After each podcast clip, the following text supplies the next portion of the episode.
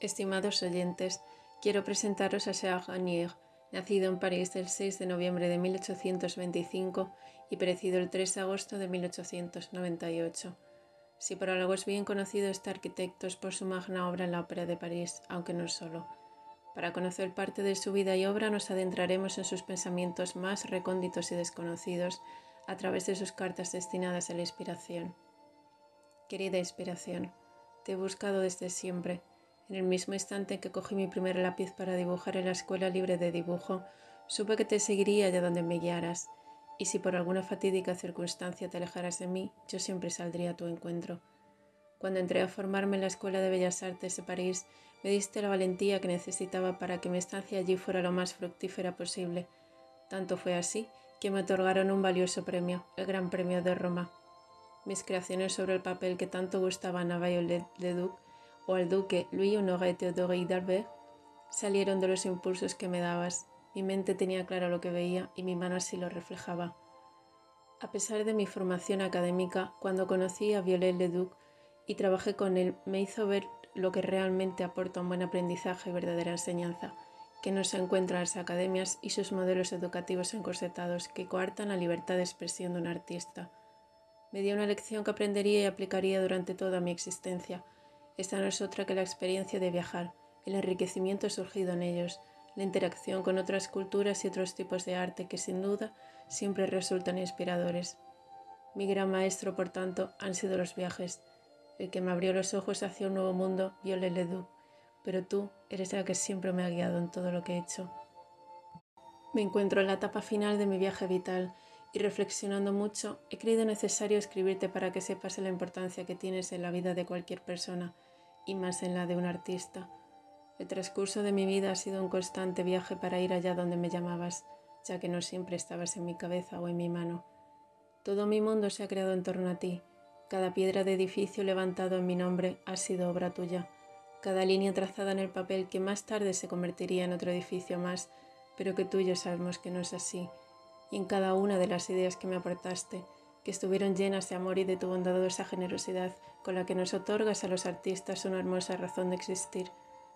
Tengo pensado, si es que la vida me lo permite, escribirte unas cartas, si no te parece mal, para de una forma somera describirte los viajes que realicé en tu búsqueda. Recorrí buena parte de Europa y en cada uno de los viajes tuve la fortuna de encontrarte. Me supiste guiar bien y durante años disfruté de hermosos países y ciudades pero no me quiero adelantar. En las siguientes cartas que te escriba te los intentaré detallar, aunque ya sabes que el tiempo es mal compañero de la memoria. Pero haré un último esfuerzo, recordaré los que más me influyeron y de la forma que sea, más realista o ficticia, intentaré construir para ti relatos de viajes interesantes. Es lo mínimo que puedo hacer por ti y por los artistas que se hallen perdidos, que no saben por dónde sus vidas les van a guiar. Es un acto de fe hacia ti lo que les voy y te voy a describir para el que no se haya percatado aún de que sin ti un artista no existe y que con tu hermosa bendición cualquier existencia se torna más feliz. No me abandones nunca. Voy a empezar a relatarte mis viajes con la ayuda de lo que la memoria y la imaginación me quieran regalar. Tras ganar el Gran Premio de Roma, me otorgaron una generosa beca para poder realizar una estancia de cinco años en Italia, con la que seguir profundizando sobre mis estudios en arquitectura. Contaba con 23 años y era la primera vez que iba a viajar. Allí me llamaste para que fuera, no era mal destino, aunque estuviera tan lejos de mi adorado París. Lo que más me gustó fue la travesía en ferrocarril, cómo me gusta este medio de transporte tan novedoso y cómodo. Recorrí una larga distancia de cientos de kilómetros hasta la estación de Génova, para proceder a hacer casi 500 kilómetros más de los que ya había recorrido en diligencia. Algo incómodo y pesado, pero que merecería la pena. Cuando puse un pie en la ciudad de Roma percibí un olor como nunca antes lo había olido. En mi memoria olfativa desde luego no se hallaba. Era una mezcla de pasado, un polvo de memoria que con notas como de incienso y de vino me recordaron a las historias que tantas veces he leído de Heródoto. Sin duda, desde el principio, la ciudad te envuelve en un aura de misterio en el que la noción de tiempo presente se esfuma para dar paso a una serie de limbo histórico, en el que, a través de los magníficos edificios, te van situando según su cronología de construcción. La ordenación de sus calles poco tenían que ver con las de París, Sin duda, creo que aquí fue donde supe valorar realmente el incipiente nuevo modelo implantado por Claude Philibert Bactelot, aunque la gran calle que porta su nombre me hizo establecer ciertas semejanzas con la vía sacra, como la avenida de los Campos Elíseos, que desemboca en la amplia y luminosa Plaza de la Estrella, sin olvidarme del magnífico e impresionante Arco del Triunfo, que precisamente tuvo su inspiración en los arcos romanos creados siglos atrás, como es el caso del imponente Arco de Tito. En esta ciudad, la arquitectura me hacía estar en contacto con artistas ancestros y recoger todo lo que pudiera a modo de inspiración para ver cuál iba a ser mi próxima creación. Sin duda, siempre necesito tu ayuda. Recuerdo que era cerca del mediodía, por la luz del sol tan predominante sobre los edificios, cuando, tras haber pasado por la amplia vía sacra, el carruaje me llevó a la Academia Villa Medici, que antes se llamaba Palazzo Mancini. Unos impresionantes jardines repletos de árboles, flores y estatuas clásicas rodeaban el imponente edificio. Antes de entrar en él, ya se respiraba y se sentía el arte del que estaba impregnado ese mágico lugar, en el que tantos artistas se habían formado y aún hoy día se siguen formando y encontrando su inspiración. También creo que fue una buena forma de que nuestras disciplinas confluyeran y nos enriqueciéramos. Esperaba al menos poder devolver de alguna manera siempre artística el honor que me concedieron con la beca, aunque a la vez me aportó cierto estado de estrés, ya que si no creaba algo no estaría cumpliendo con mi parte y con lo responsable que soy no podría soportarlo pero como sabía que estarías a mi lado, alguna idea siempre me iba a surgir. Quería impregnarme de cada rincón de esa magnífica ciudad y recoger todas las ideas que pudiera para regalárselas a mí por entonces, ciudad favorita en la que me vio nacer, París. Apenas acabé de instalarme y ya la echaba de menos, y eso que estaba ansioso por viajar, qué contradicción. Mi habitación era con vistas al exterior, por lo que podía contemplar no solo la variedad vegetal que tenía esa magnífica Villa Medici, sino también el jardín de la contigua, la llamada Villa Burguese. Estas vistas me hacían evadirme algunas veces y otra concentrarme, pero la verdad es que no me podía quejar, qué privilegio.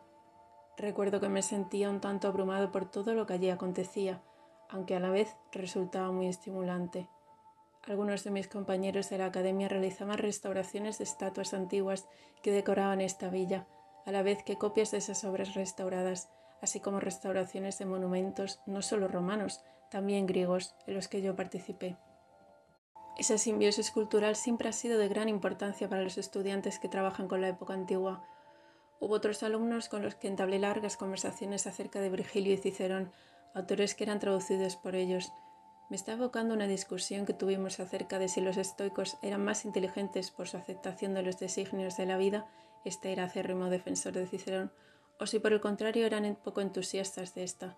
¿Acaso nos creíamos Platón y sus discípulos entablando conversaciones filosóficas en el jardín? La viveza y el entusiasmo de la juventud es lo que nos alimentaba esos debates tan fervientes y a la vez que enriquecedores ocurridos en Madocho Villa. Mi amor hacia la arquitectura se inició de una manera más profusa en esa estancia en Roma. A través de la visión de las ruinas de esa magnífica ciudad, me percaté del poder de la arquitectura y cómo se muestra ante quien la observa de una manera sincera y nos va contando algunas de las distintas épocas por las que ha discurrido el ser humano. Esto me llevó a otro viaje apasionante hacia la búsqueda de conocimiento. Lo inicié cuando leí el poema de Les de Pasquin, El cráter del Vesubio se ha abierto. Indagué sobre el acontecimiento y conseguí hablar con unos antiguos trabajadores del taller que el pintor Karl Ryulov tenía en Roma, en el que, entre otros, expuso un famoso lienzo llamado El último día en Pompeya, donde se podían apreciar cómo los edificios eran derruidos por los rayos de los relámpagos y del volcán en erupción, según me contaron. Aquello me conmovió, no solamente por las pérdidas humanas, sino también a ojos de lo que era algo así como un incipiente arquitecto, la destrucción de la arquitectura, a partir de ese momento me propuse con firmeza que cuando consiguiera llegar a ser arquitecto, mis edificios deberían estar construidos para que perduraran en el tiempo, pasar a ser lo más parecido a edificios inmortales. Al fin y al cabo, es lo que quedará de mí, mis queridas obras. Uno de mis primeros trabajos me permitió, por fin, ver cumplido uno de mis sueños, viajar a Grecia. Trabajé de manera más concienzuda que en Roma, ya que me sentía un auténtico privilegiado. Verso sobre la restauración del templo de Figalia, llevada a cabo por Louvet y ayudado por Le Me sirvió para darme cuenta de la importancia de la policromía como testigo de lo que el edificio mostraba en su primigenio aspecto. Este siempre ha sido un peliagudo tema, complejo e indeciso, ya que requeriría de fuentes de las que no disponemos. Conté con la bendición de trabajar en las obras de restauración del Partenón, en los propilios y en el templo de Júpiter Epicúreo, grandes obras que nos muestran el apogeo de una época, así como los templos de Puestum y de Corinto que nos ponen en situación de lo que fueron sus raíces arquitectónicas. No dudaba de que con la realización de esas restauraciones se tomaría otra conciencia de la importancia de la arquitectura griega e incluso tanto como para ser estudiada como la base de cualquier artista. Considero esta arquitectura humilde y casi milagrosa, ya que con pocos medios materiales y sin grandes lujos se crearon obras que pasaron a la posteridad. Mi fascinación por lo que quedaba de Pompeya se vio en parte compensada por la laboriosa tarea de restauración de once dibujos relacionados con el distrito de los teatros, tarea en la que la perseverancia y exactitud en el trabajo fueron las premisas fundamentales, ya que uno de los problemas era descubrir su pigmento original. Para Ansellet, en cambio, sería la imaginación una parte fundamental en el proceso de reconstrucción, ya sea los edificios o la policromía con estos. Para Vaudremont, estuve bastante tiempo trabajando en la difícil tarea de la restauración del mausoleo de Adriano de Roma, que poco quedaba ya de la construcción ancestral, pues en su lugar erigieron el castillo de San Angelo, qué edificio tan colosal. Con Dumé trabajé la restauración de la Villa Tiburtina, en Tivoli. Profundicé en la restauración del Teatro de Verona de la mano de Guillaume, y una de las que más me gustó fue la que realicé junto a Thierry en la restauración del imponente templo de Hércules también en Tivoli, que dio el resultado de un elegante trabajo. Considero el orden dórico el más bello, por su simplicidad y poca ostentación. No olvidaré jamás todas esas primeras impresiones que tuve de todos mis iniciáticos trabajos de restauración, al igual que los edificios que pude contemplar y de los que intenté buscar la historia que tenían que contar. El sentir de las primeras veces es único y te acompaña durante toda la vida. Mis casi seis años en Roma concluyeron de una manera precipitada para mí y sin dudarlo me hubiera quedado un periodo más prolongado de tiempo, pero nada perdura para siempre. La eternidad no es una aliada en nuestro recorrido vital. Pero nada perdura para siempre. La eternidad no es una aliada en nuestro recorrido vital. Por eso, siempre he tratado de perseverar esas sensaciones que me producían a través de mis dibujos. Qué habilidad me otorgas, querida inspiración. Tengo archivados multitud de edificios, objetos, sitios, personas y ciudades que visité y de los que participé en sus restauraciones, además de mis anotaciones o diarios. Tanto es así que en 1884 publiqué el libro El templo panhelénico de Júpiter en Regina. No quiero que se me escape nada y lo tengo a buen recaudo. Recuerdo perfectamente cómo llovía cuando me encontraba en la estación de San Lázaro, de vuelta de mi maravillosa experiencia vivida en Roma, así como de las ciudades de las que pude hacer partícipe mi memoria. A pesar de que mis sentimientos eran encontrados, cuando partí por primera vez de mi querida ciudad, cuando regresé sentí como que no pertenecía a ella. Al menos una parte de mí se quedó para siempre en Roma y nunca más regresaría. Me llegué a sentir casi un extranjero en París. Y no solo era una sensación emocional, sino que la estética de la ciudad se encontraba cambiada. La planimetría de la nueva ciudad de Haussmann estaba empezando a materializarse y para ello derribaría edificios y calles enteras. Sin duda, mi antiguo París se disipó para siempre. En el transcurso de siete años, la ciudad se convirtió en otra muy distinta. Sus calles y grandes avenidas rectas hicieron que una nueva ordenación imperase. También sus edificios se verían renovados. Debido a esta situación, por fin tuve que divagar en trabajos nada estimulantes. En 1860 me surgió una oportunidad única y me presenté al concurso para construir lo que sería Le Nouvel Opéra. De 171 proyectos, solo 5 fueron aceptados y gracias a tu inestimable ayuda lo gané. Nunca olvidaré esa fecha, el 30 de mayo de 1861. Volví a sentirme como el joven de 23 años que ganó su primer gran premio, el Gran Premio de Roma, lleno de energía, vida y entusiasmo para crear la que sería mi obra culmen. ¡Qué felicidad! La fachada del edificio era lo que más urgía realizar, para ello, adoptaría todas las formas orgánicas que pudiera en toda la escultura ornamental realizada para este imponente y colosal edificio. Guirnaldas de frutas, piñas, hojas y sobre todo donde dominarían las flores que tanto me gustan, por lo que sus olores me evocan. Intentaría que las formas se percibieran como si estuviesen dotadas de movimiento, como una naturaleza que crece ante nuestros ojos, qué hermoso espectáculo. Todos esos elementos los usaría haciendo alusión no solo a su carácter fértil, sino también a todas mis referencias recogidas en mis viajes a Roma, Grecia, Constantinopla, que se verían también plasmados en cada creación decorativa que llevase a cabo. Por ejemplo, la influencia que ejerció mi mirada artística, el trabajo que pude contemplar en Roma, de Borromini, en la iglesia de San se piensa. Intenté plasmarlo sutilmente en algunos capiteles vegetales a los que doté de forma cóncava. De la misma manera, quise reflejar la influencia de Atenas en los rostros de corte helénico que hice, así como las balaustradas, rosetones, pilares y columnatas. A la vez que hice un buen uso de por un entonces novedoso material para la construcción, el hierro. Así, entre estructuras novedosas y mediante una profusión de detalles, fui iniciándome en esta magna obra de arquitectura. Pero no todo iba a ser como había imaginado.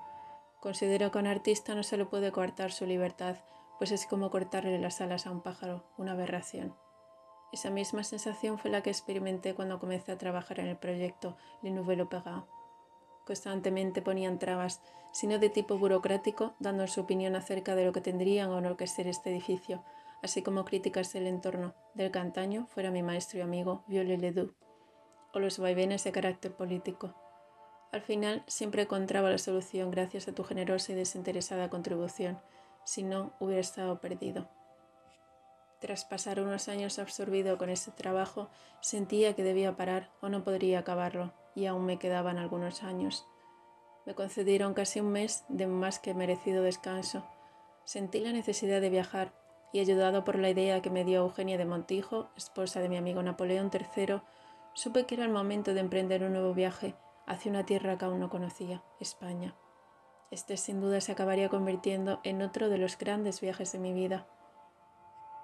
Tras partir de París, hubo de transcurrir nada más y nada menos que 20 horas y 50 minutos para ser exactos, nunca se me olvidará, hasta llegar a la estación del ferrocarril del norte, en San Sebastián, estación en la cual el taller dirigido por mi amigo Gustave Eiffel, años después, construiría su marquesina de hierro.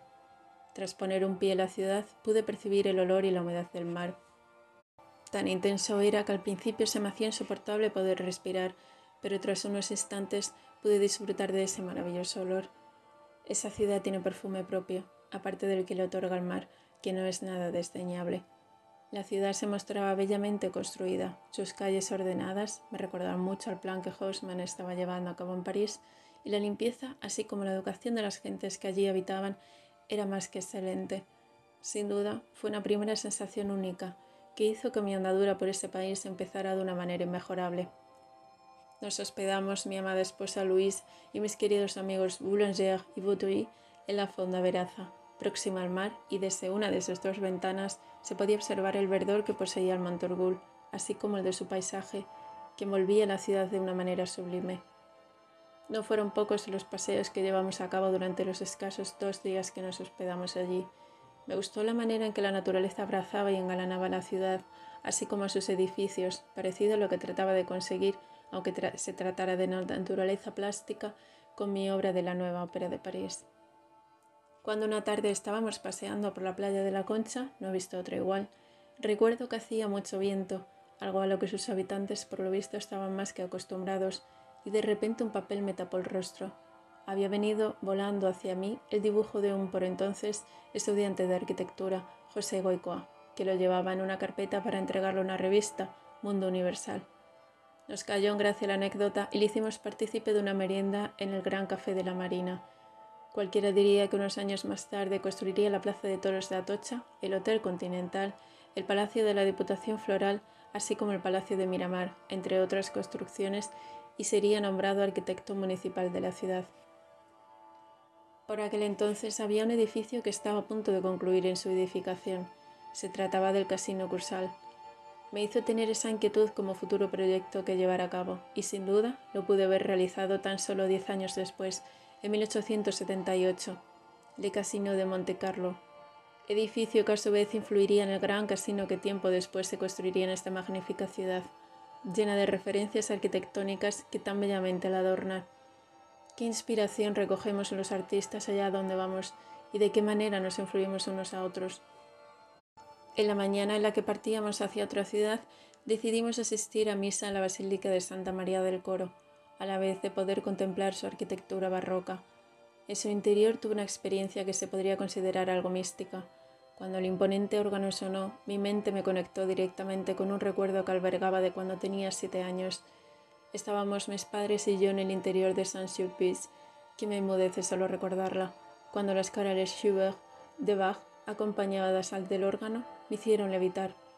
Pues esa conexión no sería casual, ya que tras hablar con el sacerdote que ofició la misa, me informó que el colosal órgano de la Basílica de San Sebastián lo había realizado el mismo maestro constructor de órganos, Aristide Cavalier Cole. Se trataba de un excelso constructor de órganos a los que dotaba de sinfonía, como si de una orquesta sinfónica se tratara, cada una de sus preciadas piezas musicales. Pocas cosas se levantan tanto mi alma. Con este hermoso recuerdo partimos de San Sebastián. Fue una estancia corta, pero sin duda muy provechosa en la que no faltaron las anécdotas, risas y emociones que aún guardo conmigo. A veces los estados climatológicos pueden presagiar acontecimientos y sin duda la niebla en este caso lo hizo. Si por algo voy a recordar mi estancia en Madrid es por su excelente Museo del Prado. Lo demás mejor ni lo devuelvo a mi memoria. Tras muchos kilómetros recorridos Llegamos casi de noche y apenas se podían vislumbrar las estrellas debido a la densidad de la niebla que las cubría. Nos hospedamos en el Gran Hotel de París, pues fue el que nos recomendaron, que estaba situado a la Puerta del Sol. A la mañana siguiente nos dirigimos a la calle del Carbón número 1, que es donde residía Benito Soriano Murillo, que además de artista era junto a Federico de Madrazo director del Museo del Prado, e iba a ejercer de guía para nosotros. El viaje pictórico que recorrimos de su mano fue absolutamente estimulante y enriquecedor. Tanto fue así que fuimos a visitarlo dos veces en tan corta estancia. Quisimos dejar nuestra impronta de forma de rúbrica en el libro registro que tienen en el museo. Me abrumó ver tantos cuadros de artistas allí reunidos. Veronés, Van Dyck, Tiziano, Murillo, Tintoretto, Rubens, Tiepolo, Rafael, Rivera, Crespi y el majestuoso Velázquez. Ante este tipo de arte sublime y experto solo se puede sentir admiración. El proyecto arquitectónico de Juan de Villanueva me resultó elegante. En su interior, la sala basilical de doble altura con una tribuna-galería creada por Narciso Pascual y Colomer, a la que llaman Sala de la Reina Isabel, bien me recordó algunas de las salas del Museo del Louvre, al que siempre que mis responsabilidades me lo permiten, asisto a contemplar el maravilloso espectáculo arquitectónico y cultural tanto su exterior como sus valiosas piezas de arte del interior me apasionan. Sin duda, este fue el pionero de los que vendrían después y se propagarían por toda Europa. Considero que un patrimonio artístico como el que poseen importantes ciudades europeas no puede estar limitado solo a la vista de los monarcas, aristócratas y en ambientes de culto religioso como las iglesias. El arte, al igual que los edificios, debe estar al servicio del público. Sin ellos, ni lo uno ni lo otro existiría, ni tendrían sentido sus creaciones. Cada vez que he realizado un edificio, como en el que estaba enfrascado en ese momento, Le Nouvel Opéra, he tenido como premisa fundamental a las personas que por él van a transitar, pues estas son las que hacen posible el edificio y en última instancia son los que les dotan de vida. El hermano mayor del tío de mi amigo Napoleón III, es decir, José I Bonaparte, fue el que impulsó que el Museo del Louvre se creara, pero el que implantó la idea de que se edificaran por toda Europa fue Napoleón III. Así, al mismo tiempo que en París ya contábamos con él, poco después se fundó el Koninklijk Museum en Bélgica o el Rijksmuseum en Ámsterdam, así como el Stadtmuseum de la ciudad de Kassel, Alemania, y la Pinacoteca de Brera en Milán. El arte tiene un poder, entre otros, magnético. De esta manera, el arte llama al arte. Pero volviendo a Madrid, después de la maravillosa visita al museo, Murillo nos llevó a visitar unos jardines que estaban muy cerca, los del Le Bueno Respiro, o lo que es lo mismo el Buen Retiro. Estaba atardeciendo y la luz del sol en ese punto se proyecta sobre los edificios y la naturaleza de una manera especial. Me recordó las ganas que tenía de construirme una típica villa italiana, con sus jardines rodeándola, como mi querida Villa Medici. Tanto fue así que en 1872 empecé a construirme mi propia villa Garnier en Bordighera. Quise que el paisaje circundante acogiera mi construcción y la proveí de balcones en los que poder contemplar su inmensa belleza. También le doté de profusas especies de vegetaciones, más de 200 palmeras y plantas orientales, en las que creé mi propio jardín del Edén, aunque algo más mediterráneo. El último día antes de partir realizamos una última visita. En esta ocasión se trataba de la Academia de Bellas Artes, en la que pudimos deleitarnos con las obras de Tiziano, Rubens, Durero y Murillo, que me sorprendió. Sin duda, si algo me llevé de Madrid fue un recuerdo polícromo, tras tantas obras pictóricas contempladas y de las que pude hacer partícipe a mis ojos. Con este colorido recuerdo me despido y con un tono azul profundo desplazaré mis pensamientos a otra, esta sí, magnífica ciudad, Toledo. Admito que soy una persona a la que le gusta deleitarse con lo que los sentidos pueden ofrecernos. Por ello, he ido guardando recuerdo de olores, colores, sabores y sonidos que las ciudades me ofrecieron. Toledo me ofreció un color azul profundo y oscuro como la noche misma, no llegando a ser tan oscuro como el negro, sino un azul en el que se podían ver brillar, cual si guiños fueran, las brillantes estrellas. Este color del cielo en la noche toledana me haría descubrir a un magnífico pintor al que llaman el Greco. En uno de sus cuadros, Vistas de Toledo, pude apreciar cómo en las profundidades de sus oscuros pigmentos sientes el abismo, que a veces es tan necesario sentir para apreciar cómo nos mantenemos a flote en el viaje de la vida. El olor de esta ciudad también me encandiló. Era una mezcla de castañas asadas, una deliciosa manera de entrar en calor, de almendras que se consumían mucho por unos dulces característicos llamados mazapanes, y de la humedad no solo de su río Tajo, sino la que desprendían las piedras de sus imponentes edificaciones, magníficos castillos amurallados, sobre todo es una ciudad que te atrapa en el tiempo y no quieres salir de ella ni de su laberinto arquitectónico.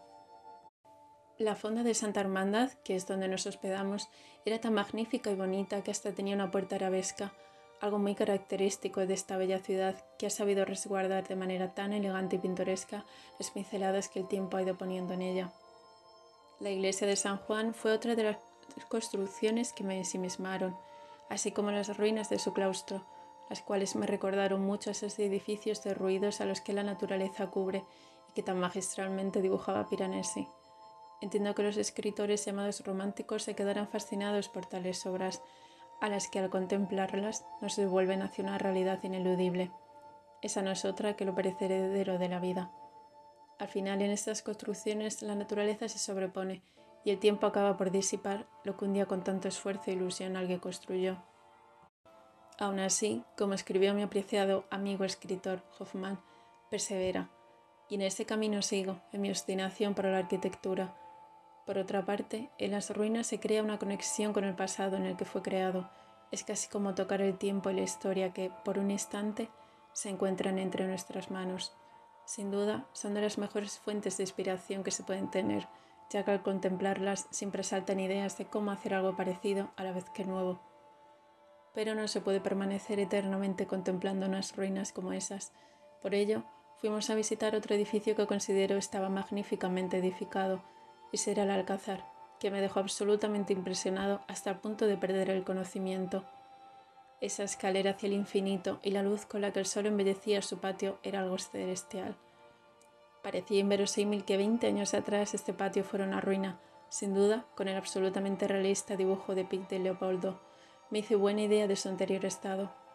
Tanto fue así que no me conformé con hacer un dibujo simple como los demás, realicé un plano de su patio, pues en un futuro, aún hoy lo pongo en duda, puedo llevar a cabo algo semejante.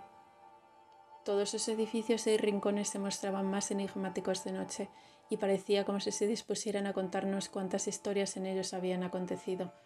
De hecho, cerca del río Tajo, donde disfrutamos una noche de un placentero paseo, pudimos escuchar a través del sonido del río lo que éste nos quería contar.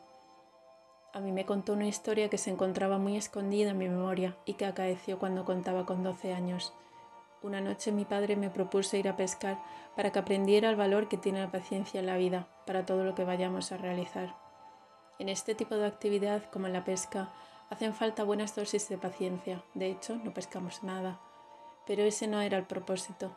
Sin embargo, la lección de vida de la paciencia que me enseñó mi padre ese día también me la regaló a través del hermoso amanecer que pudimos contemplar a orillas del río Sena. Esta lección me ha acompañado siempre y en cada una de las obras arquitectónicas en las que me he embarcado he intentado hacer uso de esta virtud. Para alcanzar lo más parecido a lo sublime hay que esperar a que el tiempo transcurra y surta su efecto. De todo cuanto pude disfrutar en cada uno de mis sentidos en esa mágica ciudad, Lo dejé perpetuado en el papel mediante mis dibujos a tinta. Cada vez que los contemplo siento un poco de esa felicidad que me invadió estando allí. Con este placentero estado me quedo para adentrarme en la siguiente ciudad, que tiene como recuerdo el color amarillo, como el oro más puro que se pueda contemplar. Te relataré mis sensaciones vividas en la mística ciudad de Córdoba. Si los rayos de sol me resultan de las cosas más bellas que se pueden contemplar, hay algo que lo supera, ese es el amarillo intenso del oro de la cúpula de la maxura de la mezquita de Córdoba al contemplarla, sientes cómo el alma asciende para desprenderse de los sentidos más terrenales. Es un arte que desborda, su oro te ciega y sus composiciones geométricas, complicadas y bellas al mismo tiempo, te hacen perder cualquier noción de raciocinio con la que se entra este místico edificio. No existe otro con el que se pueda comparar. Su jardín de columnas polícromas, de los más excelsos mármoles, jaspes y granitos, con sus copas de árboles en forma de doble arco de herradura y de medio punto en bicolor, algo parecido intenté emular en la iglesia de Terra Santa en Bordiguera entre los años 1883 y 1898, así como el de sus arcos polilobulados, es algo por lo que cualquier persona debería pasar a disfrutar al menos una vez en su vida. Sus bellas inscripciones con caligrafía árabe y otras en cúfico estaban realizadas del más puro oro brillante, para que sobre el fondo azul lapislázuli destacara todo lo que allí reside embriaga por si todos estos elementos no cautivarán lo suficiente al visitante, en su interior se encuentra algo sorprendente y único en el mundo, un mestizaje como no hay otro igual. Ese no es otro que combinar una perfecta arquitectura islámica con una iglesia cristiana, por lo que es una mezquita catedral. Esta conjugación mística religiosa es algo que no solo se puede contemplar, sino que además se siente mediante la energía que en él fluye, que es distinta. Está cargada de tanta religiosidad, sea de una o de otra y de cómo por una vez en la historia ambas pueden confluir sin problemas, se embellecen y se conjugan magistralmente. Solo la arquitectura podía conseguir esta unión sin parangón. Si bien es verdad que, si de elegir, sin duda, me quedaría con la arquitectura andalusí, pues te hace evadirte hasta estar viviendo un sueño real. Y no solo su interior es algo ensoñador, sino que su patio era como estar en el paraíso.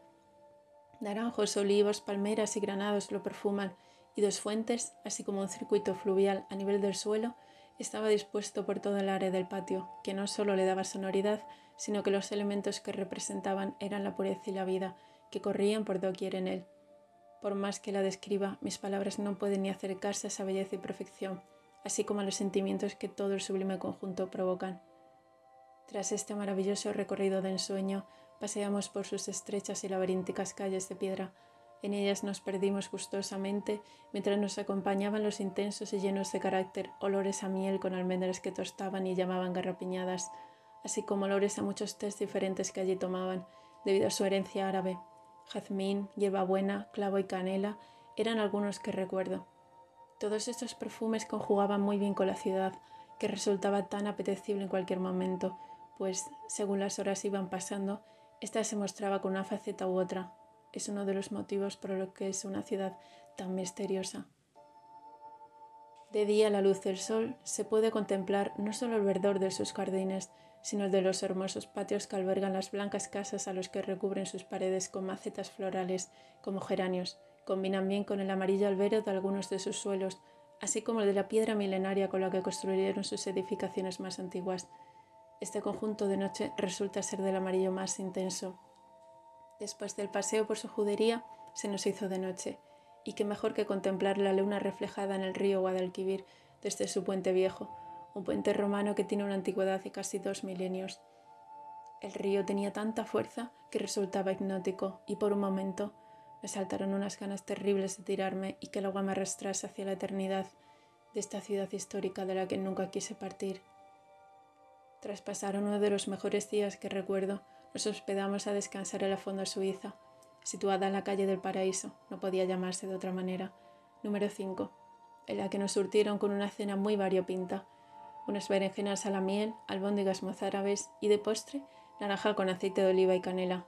Allí se potencia mucho el olfato y el gusto, sin duda, es un viaje hacia los sentidos. Sus gentes siempre se mostraron de lo más amables y alegres, pues allí cada dos pasos recorridos había una persona con una guitarra hermosa cantando o una muchacha bailando, y normalmente siempre le acompañaba otra que le tocaba las palmas. cuánto ritmo tenía esa ciudad y qué importancia adquiere la música en la vida de las personas. Le concebí más valor, si cabe, tras esta estancia y potenciaron mis ganas de finalizar de una vez la ópera de París, para que las personas asistentes pudieran disfrutar de la magnífica sonoridad que iban a adquirir las composiciones clásicas que allí se interpretaran. También me resultó muy inspirador tanto oro y amarillo contemplado, por lo que dispuse en mi mente que a mi vuelta al trabajo colosal decoraría la mayor parte de la superficie de color oro para que siempre me recordara mi querida Córdoba. Y con todo en mis sentidos exaltados me mantengo para describirte otra ciudad que alberga un tesoro de ensueño, color rojo como el de su arena característica y con la que construyeron uno de los edificios más bellos del mundo, aunque nada comparado con la mezquita. Esa ciudad es Granada. Mientras el perfume de mi anterior y amada ciudad visitada Córdoba me acompañaba hacia el nuevo descubrimiento Granada, recuerdo que fui poniéndome en situación de lo que me podía encontrar allí mediante la lectura de los cuentos de la Alhambra de Washington Irving. Aunque sé que usó la fantasía para crear estas historias, a mí me gustó precisamente ese enfoque para, junto con mi imaginación, crear toda serie de historias que podrían, así lo deseaba, haber acontecido en esa misteriosa edificación. A pesar de que era el mes de mayo, su montaña se encontraba coronada con nieve, como bien indicaba su nombre, Sierra Nevada, y bajo esta, como protegiendo esa colosal y onírica construcción, se encontraba la Alhambra. Entramos por la abrumadora puerta de la justicia, la cual pinté dos veces, y pudimos contemplarla por primera vez, de las dos que la visitamos, por la tarde, cuando el sol acaece y muestra alguno de sus colores más intensos, con esa luz iluminaba y embellecía más aún el edificio aunque buena parte de él se encontraba en ruinas debido al paso del tiempo, que hizo que sus gentes se olvidaran de esta construcción magistral sin igual. Aún así, la belleza sobresalía y cada color, distinto al original que un día se usó, o cada grieta de sus casi milenarias paredes, solo hacían sino engalanarlo. El patio de los leones, hasta cinco dibujos realiza de él, con su fuente como símbolo de virtud y de vida a la que resguardaban doce imponentes leones, era como estar viviendo una tarde atrapado placenteramente en el tiempo. Cada uno de sus patios estaban bellamente decorados con azulejos de distintos patrones, siempre geométricos y con diversidad de colores, por lo que en cada uno de ellos se encontraba una nueva personalidad, una nueva historia que contar. El sonido del agua casi siempre acompañaba, así como el olor de los árboles frutales, como los naranjos y limoneros que allí sembraron, también el de los cipreses y pinos que aportaban mucho carácter al lugar. Nos anocheció y el olor del jazmín hizo su presencia. De la mano del color del cielo azul lapislázuli resultaba enigmático y una blanca luna decreciente que nos iluminaba, así como el arroyo del patio de los arrayanes, donde su agua era tan calma que se confundía con un espejo. Así, de manera sublime, reflejaba de manera dúplice el imponente palacio de Comares. A veces llegué a creer que mi imaginación era la que estaba creando todo ese espectáculo onírico, pasando a confundir realidad con fantasía. Sus celosías parecían guardar las miradas que un día ansiaron su libertad a través de ellas, pues eran el único medio mediante el cual las mujeres de los sultanes que allí vivieron podían contemplar el exterior. En la sala de los abencerrajes pude contemplar la leyenda que Irving contaba en su libro. Esta no era otra que la del color rojo en uno de sus blancos y puros mármoles, en el que se podía observar un tono rojizo. Según él, y yo me lo creo, se debe al color mismo de la sangre la cual dejó para la perpetuidad la marca de la venganza y violencia allí acontecidos. A la mañana siguiente dejamos la fonda de la Alameda y fuimos a visitar su magnífica catedral. Resultaba una construcción bastante perfecta y robusta, símbolo del poder grandioso para los que se construyó la capilla real y sus impolutos sepulcros. Estos eran los reyes católicos. Es un edificio en el que si me pidieran un encargo similar, sin duda, tomaría de inspiración. En realidad, recogí tanto de Córdoba y Granada y de las construcciones andalusíes que me sirvieron de inspiración para construir mi propio jamán familiar en mi villa Garnier. Incluso me atreví a escribir un poema hablando de cómo me deleitan los baños árabes. A partir de ese camino iniciado, en él proseguí para romper con el rigor en arquitectura y crear más variedad tanto en volúmenes como en líneas, que los espacios interiores se vieran ampliados y mediante el uso de ventanas, terrazas y belvederes poder coexistir con el paisaje colindante de una manera orgánica. Con estos nuevos ideales y con la importancia que les otorgué a los astros en cada uno de los sitios que visité, me surgió la genial idea de que construiría un observatorio y así lo llevé a cabo, realizando entre los años 1881 y 1888 el Observatorio Astronómico de Niza.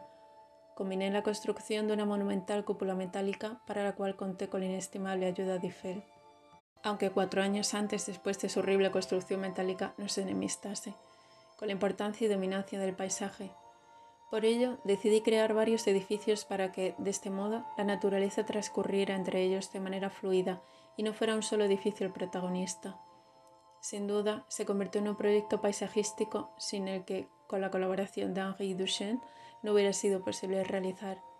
También bajo estas influencias orgánicas reformaría, entre los años 1883 y 1885, la estación balnearia de Vittel, a la que doté de un edificio neomoresco donde estaban las termas dispuestas alrededor de un atrio central.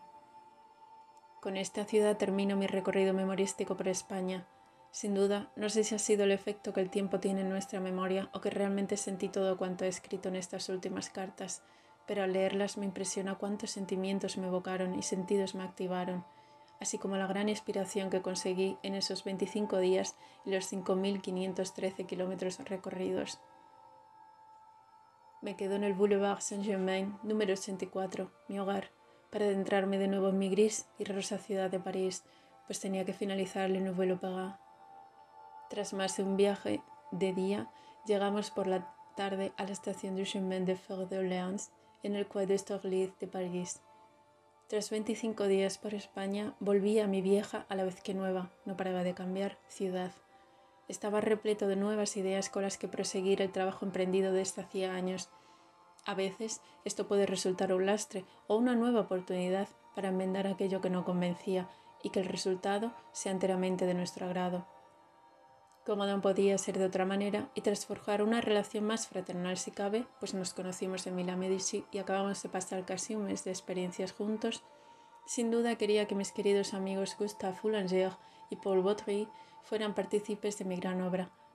Para ello, acudí al ministro para conseguir su aprobación y que fuera Boulanger quien pintara las paredes del foyer de la danse de l'opéra.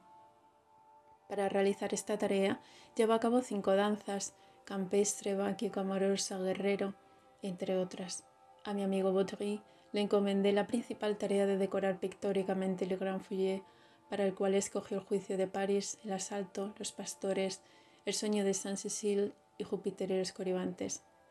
Esta parte del edificio siempre resultó ser de mis favoritas, una zona tan amplia como para albergar 2.200 espectadores y con una escalera monumental, para la cual Verones y algunas de las obras pictóricas me sirvieron de inspiración, así como aquella escalera toledana del Alcázar con su doble estructura de comunicación en vertical, también la del Gran Teatro de Burdeos del arquitecto Víctor Luis y el Castillo de Versalles. Resulta tan simétrica y perfecta que si se pusiera de manera imaginativa un espejo en la mitad, veríamos exactamente lo mismo. Es abrumador. Félix Barrias se encargó de decorar el salón. En cuanto a las esculturas, ya había anteriormente decorado la fachada principal con la música, la danza, la poesía, entre otras, por lo que decidí para el interior que estuvieran presentes la filosofía, la moderación, la esperanza, la voluntad, la prudencia, la modestia, la dignidad, el pensamiento, la imaginación y la pasión, entre algunos más. Todos los valores escogidos son los que a lo largo de mi vida he intentado mantener. Referente a la construcción del escenario, quise ser lo más ambicioso posible. Tanto fue así que resultó ser de los más profundos de los que existían en Europa, llegando a tener la capacidad de acoger 450 figurines, incluso con la posibilidad de ser ampliado con la sala de ensayo de danza que tras él estaba. Su sistema de ventilación también resultó de lo más novedoso y permitía ser más seguro frente a los incendios, el cual reforcé mediante el uso de estructura metálica. Todo el sistema de ventilación quedaba oculto por una gran lámpara, ya que la técnica no me gusta que se exhiba. Para que el edificio encajara con el nuevo urbanismo de la ciudad, hubo de construir la Vigne de l'Opéra en 1877, donde la perspectiva de esta terminaba la fachada a la vez que doté de dos rotondas laterales por las que la parte occidental era la entrada para el emperador y la parte oriental para los abonados. Después de terminar esta magna obra, escribí en 1871 el teatro, donde realicé un análisis desde mi propia experiencia por teatros europeos, recogiendo la tipología teatral imperante. También escribí Le Nouvel Opéra entre los años 1878 y 1881, que consta de dos volúmenes ilustrados con la biografía del edificio, recogiendo además las dificultades que tuve que superar para su realización y como respuesta a tantas críticas a las que fui sometido. Para ello, acepté y reconocí algunos errores. Considero que por muy alto que uno crea que ha llegado, nunca hay que dejar de a un lado la humildad, pues esta siempre es la que nos devuelve al sitio inicial desde el que partimos y nos hace ver lo que realmente es. Cuando en el furor de nuestras emociones por haber realizado esto o aquello la perdemos de vista, en cierto modo, perdemos parte del sentido común. No hay obra que no esté exenta de errores y de críticas, a veces acertadas, otras no, a las que hay que prestar atención siempre que sean constructivas. Una buena lección de humildad siempre la encontré en Jacques Callot y sus pinturas de desamparados, mendigos y gentes tan pobres que prácticamente son invisibles para los demás. Apenas salvaguardan su identidad. Esto también lo pude comprobar en mi no tan exitoso viaje a Madrid. Cuando visité el Escorial me dejó impactado la cantidad de mendigos que había, incluso niños. Me recordó mucho al Petit Poulon, un antiguo barrio popular en París. En él cohabitaban seres tan desesperados y necesitados como los anteriormente descritos. En fin, de todo eso puede aprender una lección. Es por ello también que soy consciente del trabajo de colaboración esencial para llevar a cabo una labor así. Sin todos los artistas y artesanos que ofrecieron su buen saber y su valioso tiempo, esta obra nunca hubiera llegado a su culmen, estoy seguro de ello.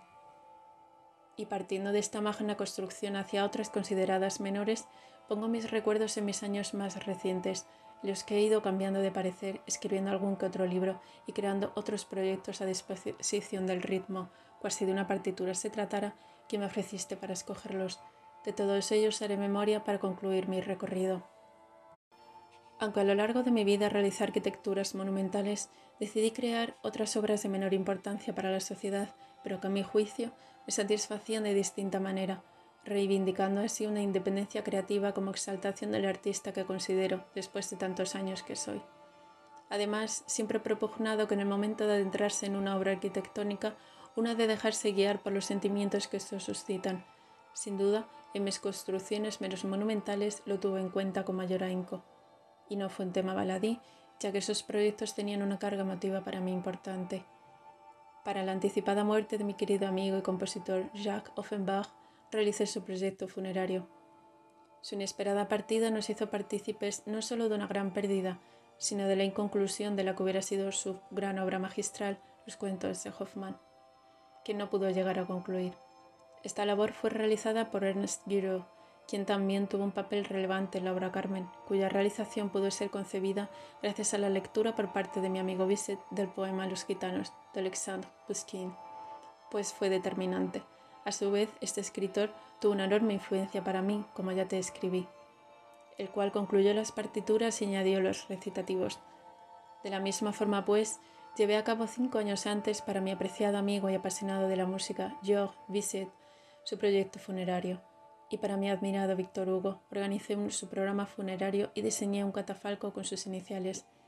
Fueron proyectos creados desde una emotividad y un peso de sentimientos melancólicos considerable, para los cuales su realización sin tu apoyo no hubiera podido llevar adelante. En mi unión con la música he creado partituras a través de cada dibujo realizado de mis queridos edificios. Considero que lo mismo son para mí que para un director de orquesta sus partituras.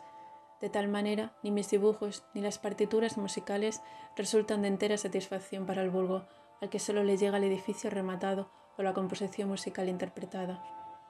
Por ello, una nueva forma emerge para gusto de todos. Estas son las exposiciones universales. Mediante un catálogo de lo más variado y sin necesidad de viajar, aunque nada lo sustituye, pueden confluir en un mismo espacio distintas arquitecturas, y no solo, pues todo tipo de arte se concentra allí. Por ello, en 1889, para la Exposición Universal, quise poner todo lo que a mi alcance tuve, Creé 44 pabellones donde en cada uno de ellos planteé lo que podrían haber sido las viviendas usadas por las principales civilizaciones históricas.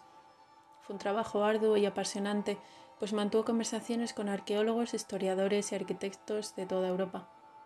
Con esta exposición quisimos lograr que la arquitectura saliera de los ambientes cerrados de eruditos, para que las gentes que fueran a visitarla se plantearan, una vez conocida la arquitectura del pasado, cuál sería el futuro de esta.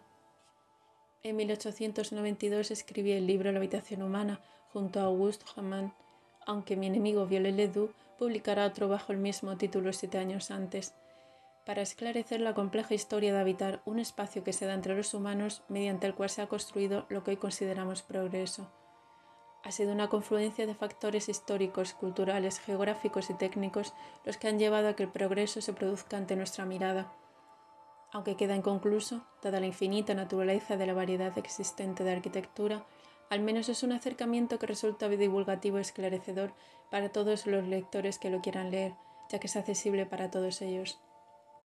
Es por esto que tanto para el público como para la satisfacción sentimental que se puede sentir, por lo que animo a que cada cual se construya su edificio, al que considere su hogar, de la manera que le plazca, sin dogmas preestablecidos y con total libertad.